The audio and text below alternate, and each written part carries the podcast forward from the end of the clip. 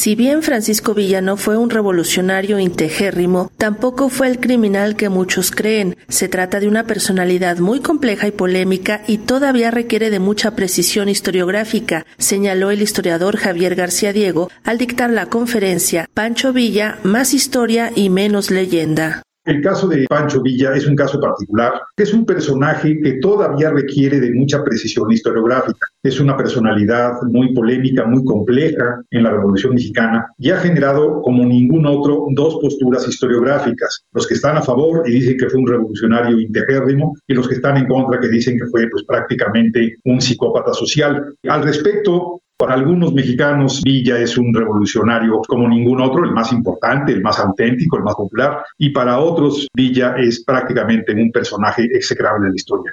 Eh, para poder entender a Villa, tenemos que acercarnos desde una perspectiva biográfica, desde una perspectiva histórica. Lo que yo sostengo, estoy absolutamente convencido de ello, es que durante algunos momentos Villa fue un revolucionario muy importante y durante otros momentos de su biografía predominó, predominó este carácter violento, eh, autoritario, intolerante, machista. Al participar en el ciclo de conferencias Francisco Villa, organizado por la Academia Mexicana de Historia, el director de esa institución ponderó que el llamado Centauro del Norte es el personaje de más difícil definición en la historiografía de la Revolución Mexicana es el personaje de más difícil definición en la historiografía de la Revolución Mexicana. Por ejemplo, uno podría decir que Madero fue un revolucionario que buscó la democratización del sistema político mexicano. De Venustiano Carranza podríamos decir que fue una persona que buscó la moderación, la contención de la revolución constitucionalista. Emiliano Zapata fue un hombre que buscaba la recuperación de las tierras a favor de las comunidades rurales, de las comunidades campesinas del centro de México.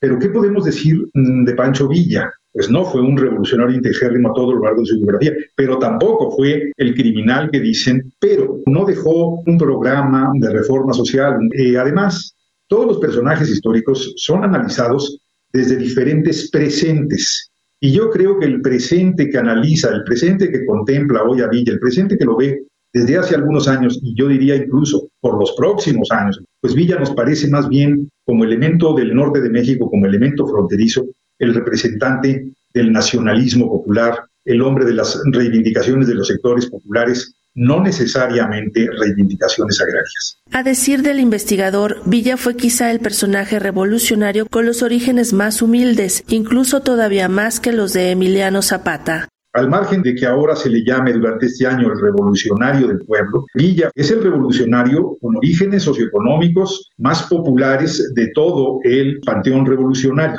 Incluso Emiliano Zapata, yo lo puedo ubicar entre la clase media rural. Su familia tenía ciertas propiedades, ciertas tierras, tenía ganado, vivía de engordar ganado. Dos familias, Salazar y Zapata o Zapata Salazar, la familia de su madre, eran familias muy acreditadas en esa zona de Morelos. No podemos decir lo mismo de Villa. De hecho, uno de los problemas más serios para iniciar el análisis de geografía es la falta de una identidad familiar y lugareña.